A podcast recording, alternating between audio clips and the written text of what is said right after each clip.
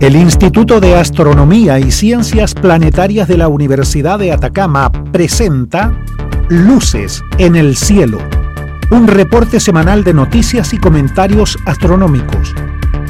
Con Katy Vieira, astrónoma y académica de la Universidad de Atacama, que nos trae además una agradable selección musical para amenizar este recorrido. Póngase cómodo porque ya comienza Luces en el Cielo. Hola amigos, hoy miércoles primero de diciembre de 2021 iniciamos nuestro programa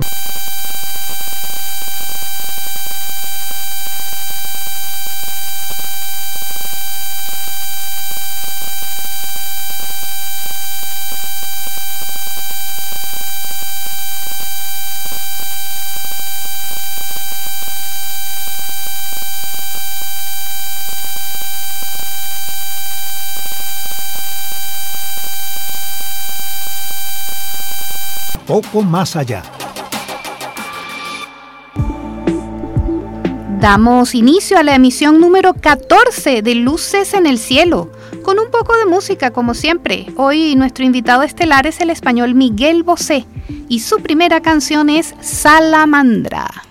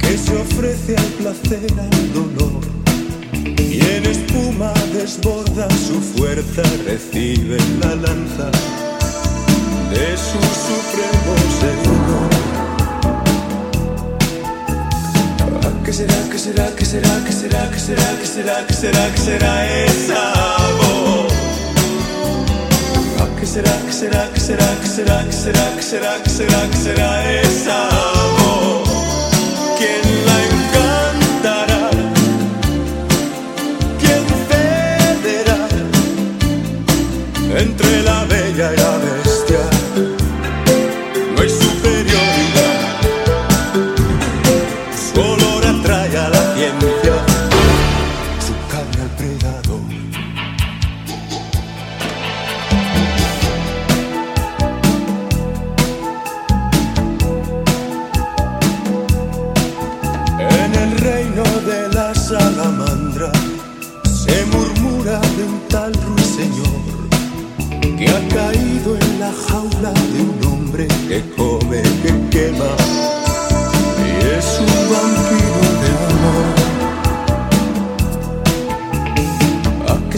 será, qué será, qué será, qué será, qué será, qué será, qué será el sabor?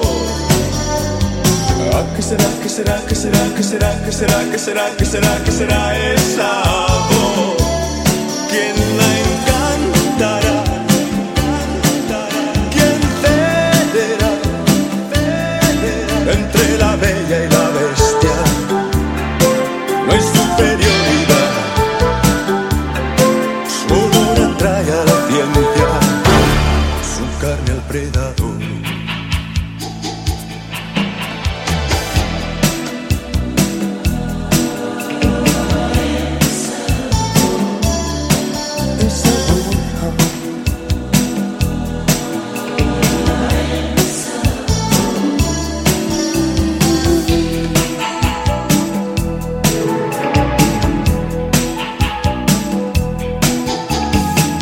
será, qué será, qué será, qué será, qué será, qué será, qué será, qué será el sabor? ¿Qué será, qué será, qué será, qué será, qué será, qué será, qué será, qué será el sabor?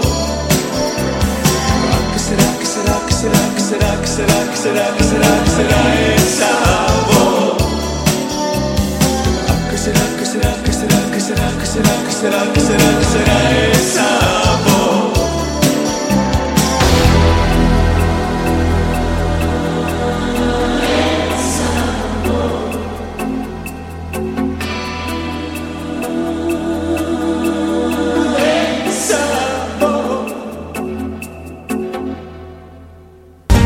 En la noche oscura de Atacama, el universo abre sus puertas para que usted lo recorra con su mirada, junto a nosotros, en Luces en el Cielo.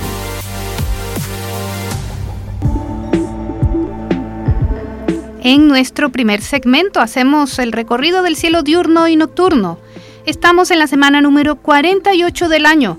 Hacia el oeste tenemos a Venus, Saturno y Júpiter en fila, visibles todos desde el atardecer hasta las 11.30 de la noche Venus, hasta media hora después de la medianoche Saturno y finalmente Júpiter que se oculta a la 1.30 de la mañana aproximadamente. Hacia el este están dos estrellas brillantes, Sirio y Canopus, la constelación de Orión y el cúmulo estelar de las Pléyades, todos visibles a simple vista toda la noche la luna menguando, ya bastante camino a la luna nueva y al eclipse total de sol que ocurrirá este sábado 4 de diciembre, visible desde la Antártida principalmente, del cual hablaremos en uno de nuestros segmentos informativos. El sol con tres regiones de manchas solares visibles, no se esperan llamaradas ni mayor actividad en los próximos días. Pero ya se acerca el verano, ya comenzamos a sentir las temperaturas más altas y es muy importante proteger nuestra piel de los dañinos rayos ultravioleta, especialmente en el ambiente de extrema sequedad de Atacama. Y no hoy, pero ayer 30 de noviembre se cumplieron 67 años de la caída del meteorito de Silacauga golpeó a Anne Elizabeth Hodges en Alabama, Estados Unidos, y es el primer objeto de origen extraterrestre del cual se tiene evidencia de haber impactado a un ser humano. Esto ocurrió el 30 de noviembre de 1954 el fragmento del tamaño de un pomelo atravesó el techo de una granja, rebotó en una radio y golpeó a la señora Hodges en un lado de su cuerpo, cuando ella estaba acostada en un sofá durmiendo la siesta.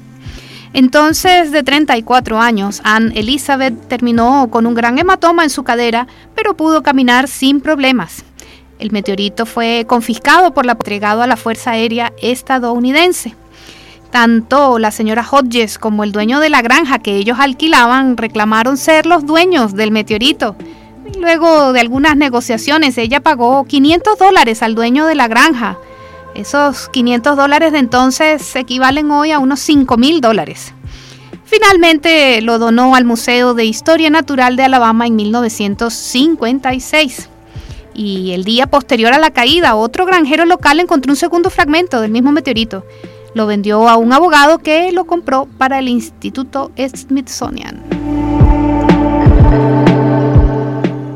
Y recuerden amigos que nos pueden reportar su sintonía o enviarnos sus preguntas a través del correo electrónico radio.uda.cl. Luces en el cielo, la revista radial astronómica de Atacama, todos los miércoles a las 11 de la mañana por Radio Universidad de Atacama, 96.5 FM. En noticias de astronomía destacadas, este sábado 4 de diciembre ocurrirá un eclipse total de Sol visible mayormente desde la Antártica. Los eclipses de luna y sol vienen juntos. El 19 de este mes tuvimos uno total de luna, visible desde una gran parte del planeta pero los de sol, en especial los totales, se ven en zonas más acotadas. El de este sábado será visible mayormente desde el Océano Austral, además de dos zonas costeras del continente blanco. Desde Chile continental se observará solamente como eclipse parcial, con una cobertura de apenas 6% en Puerto Williams y una máxima de 22% en Cabo de Hornos. Similarmente ocurrirá en las islas Falkland o Malvinas. En la base Eduardo Frey, el Sol se ocultará un 95% en la fase máxima del evento. El eclipse tendrá una duración aproximada de una hora y 40 minutos y en las islas Orcadas del Sur, el Sol sí quedará completamente oculto por la Luna durante un minuto y medio, aunque las previsiones del clima para el día son de nublado parcial. Para estas islas, la luna comenzará a cubrir el disco solar a las 3 y 20 de la mañana. ¿Me escucharon bien? porque a estas altas latitudes y esta época del año, el sol sale a las 2.30 de la mañana y se oculta a las 21 y un cuarto en la noche. No es noche, sigue siendo día, el día es extremadamente largo.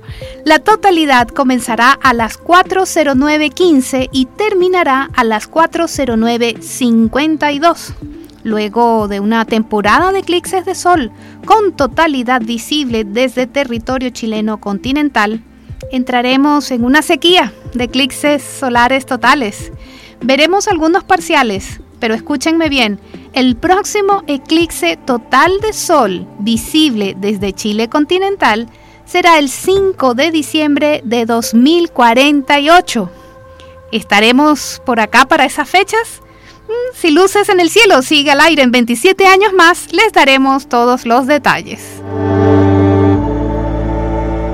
Continuamos ahora con una segunda canción de nuestro invitado musical Miguel Bosé. Interpreta Amante Bandido.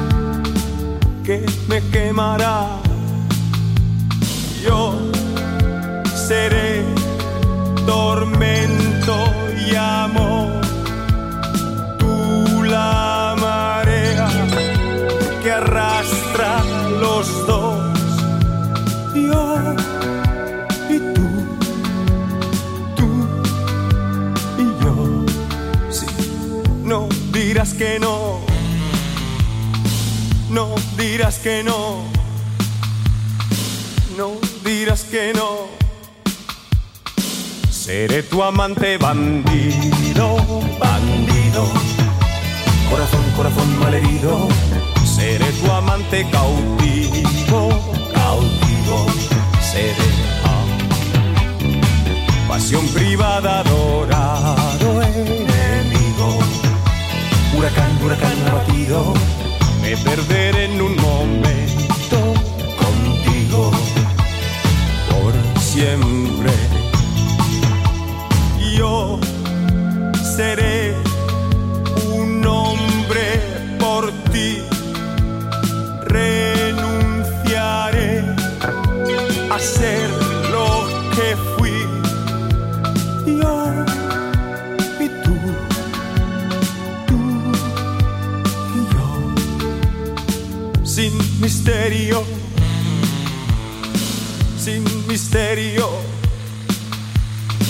sin misterio.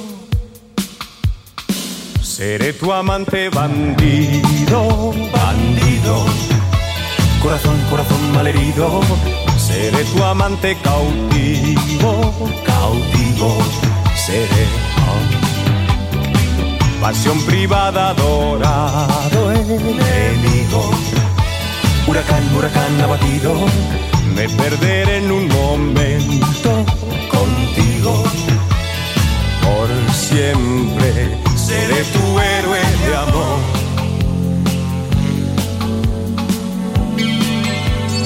Seré tu héroe de amor.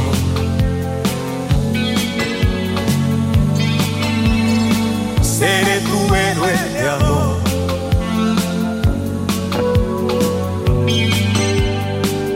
Seré el amante que muere. Rendido corazón, corazón malherido, seré tu amante bandido, bandido, seré. Y en un oasis prohibido, prohibido, por amor, por amor concebido, me perderé en un momento contigo. Por siempre seré tu héroe de amor.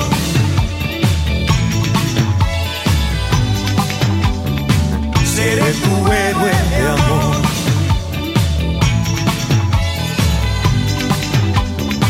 Seré tu héroe de amor.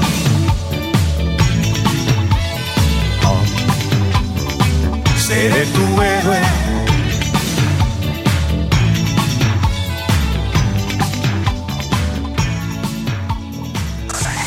Atacama también es cielo, el mejor del mundo, y usted merece conocerlo con nuestro programa radial Luces en el Cielo.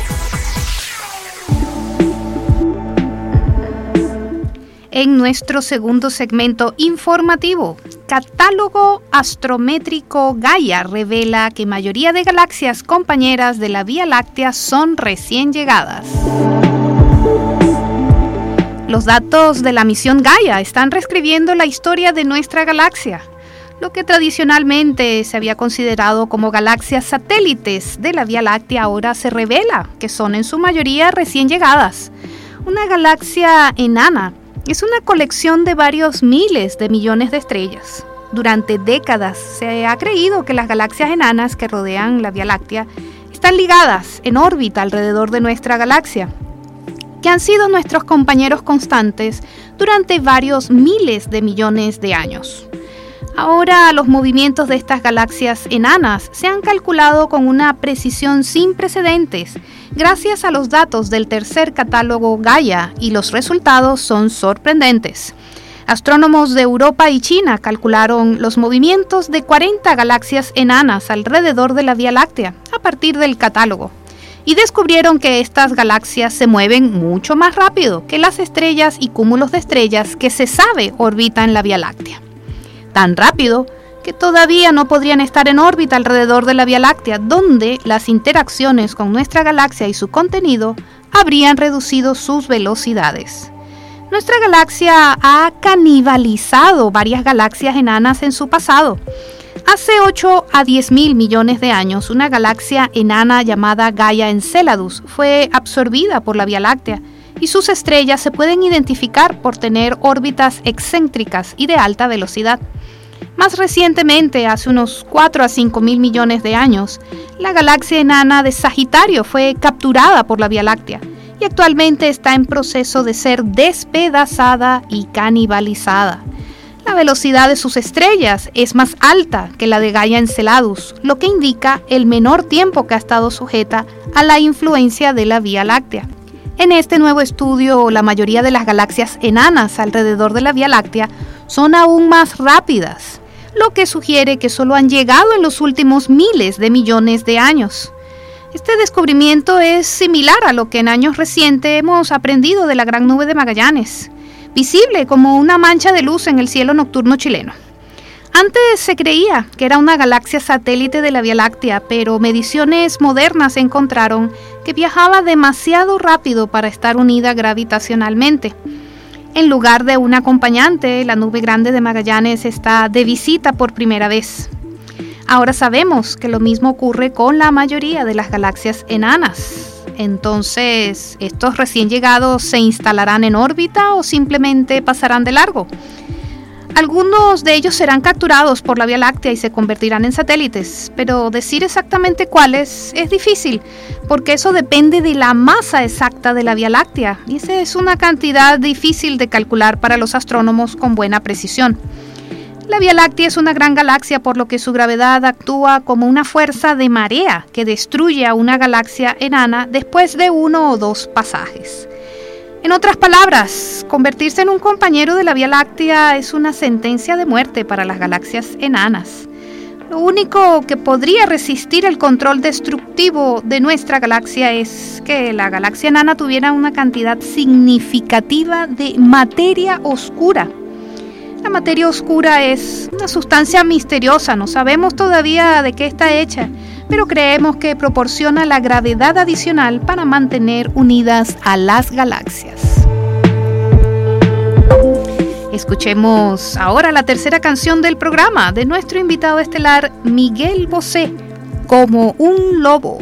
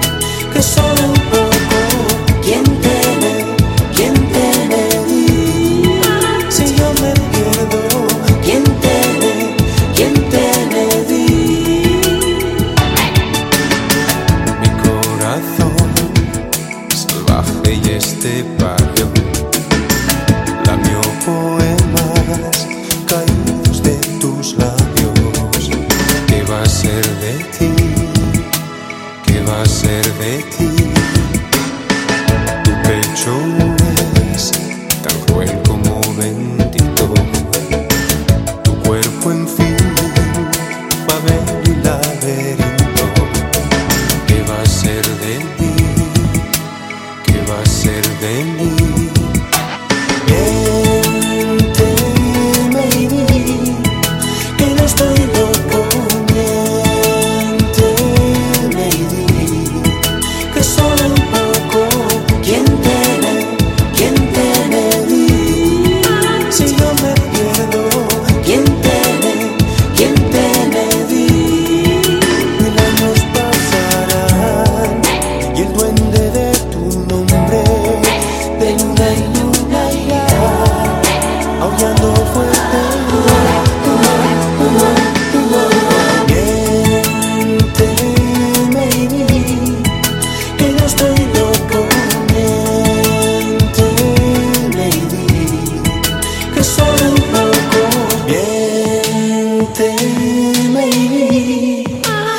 que no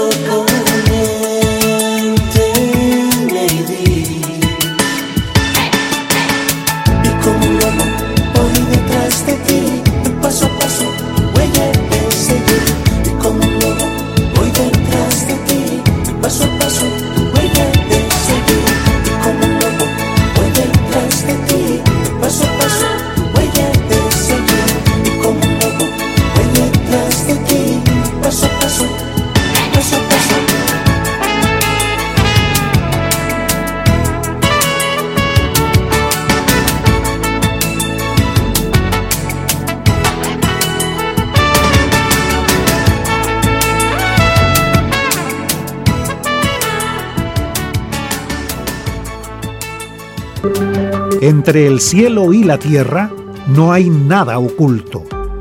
Pero más allá del cielo hay mucho por descubrir.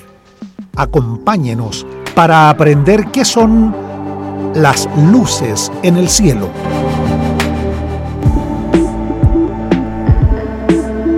En nuestro tercer segmento de noticias, el viaje de Islandia al centro de la Tierra. Investigadores de este país planean perforar el corazón del volcán Krafla para crear un observatorio de magma subterráneo. Con su gran lago de cráter de agua turquesa, columnas de humo y un burbujeo sulfuroso de barro y gases, el volcán Krafla es una de las maravillas naturales más impresionantes de Islandia.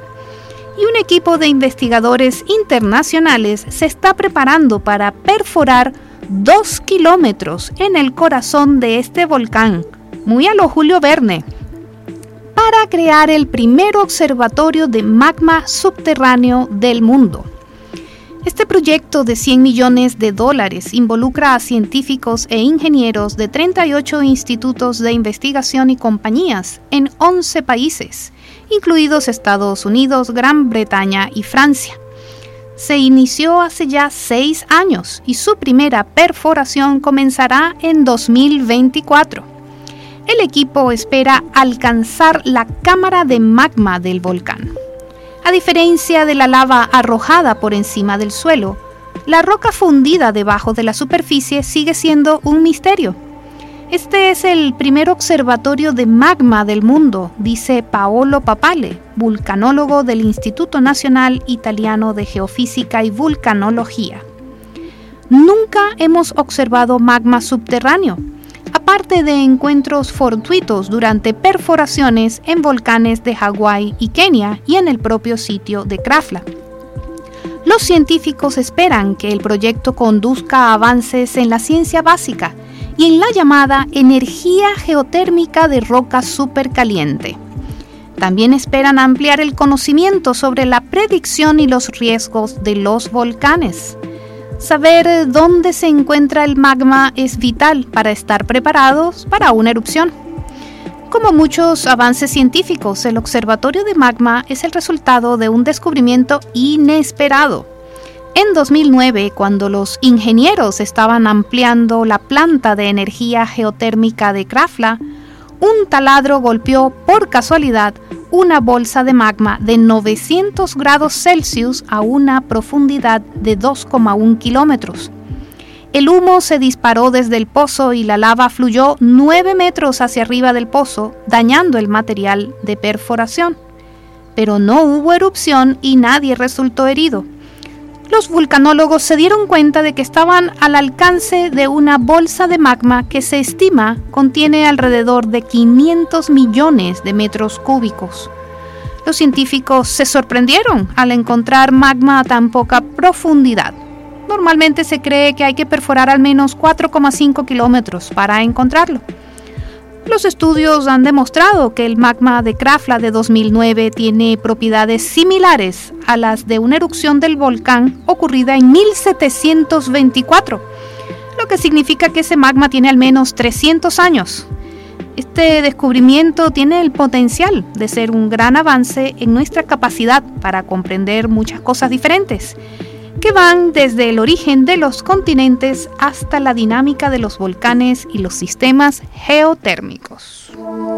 Solo en el cielo más oscuro brillan todas las estrellas, como luces en el cielo.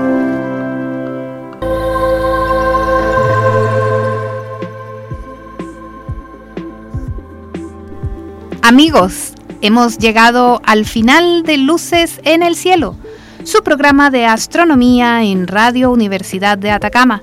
Puede escucharnos nuevamente esta misma noche en nuestra retransmisión a las 22.30 y también por internet a través de los canales de la Universidad de Atacama en Google, Spotify y Apple Podcast. Los esperamos el próximo miércoles desde el desierto de Atacama, bajo los cielos más limpios del mundo, en la frecuencia modulada 96.5. Hasta la próxima.